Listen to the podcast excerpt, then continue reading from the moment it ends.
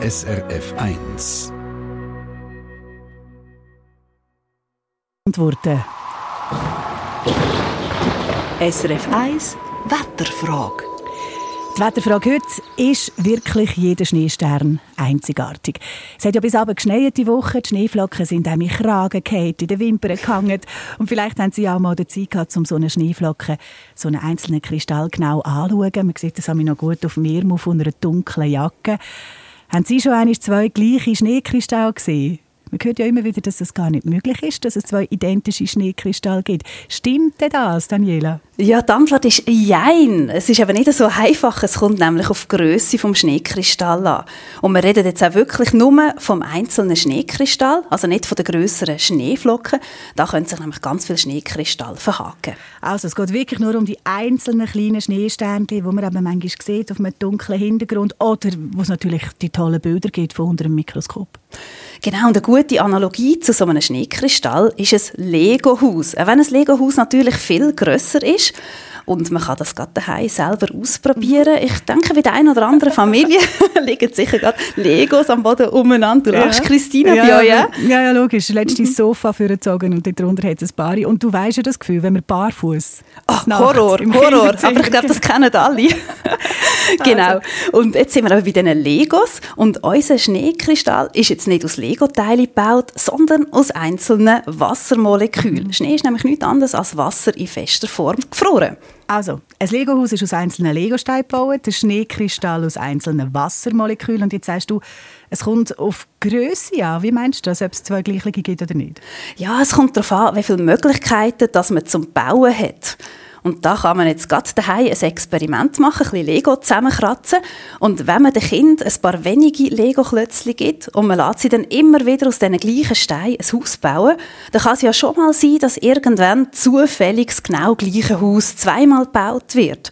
Bei wenigen Klötzchen ist die Wahrscheinlichkeit grösser, dass einmal das gleiche Haus noch einmal kommt. Und genau gleich ist das eben bei den Schneekristall ganz, ganz kleine Kristalle mit einfachen Strukturen gibt es vielleicht schon mal doppelt. Aber je mehr Lego-Steinchen, also je mehr Moleküle man zur Verfügung hat, desto mehr Möglichkeiten gibt es, um sie zusammenzusetzen. Und wenn also Kinder ganz viele Steine zur Verfügung haben, dann ist die Wahrscheinlichkeit kleiner, äh, dass sie, dass sie das Gleiche machen. Je mehr Teile, desto mehr Möglichkeiten.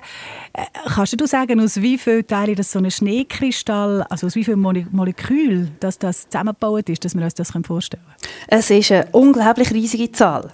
Also alle Lego-Steine hätten, also wenn man das in Lego-Steine machen würde, dann hätten all die Lego-Steine keinen Platz in keinem Kinderzimmer.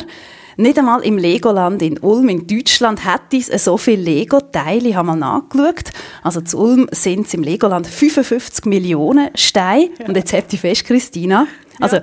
in einem Schneekristall, ein Millimeter Durchmesser, 100 Trillionen Wassermoleküle. Das ist eine Zahl mit 20 Null.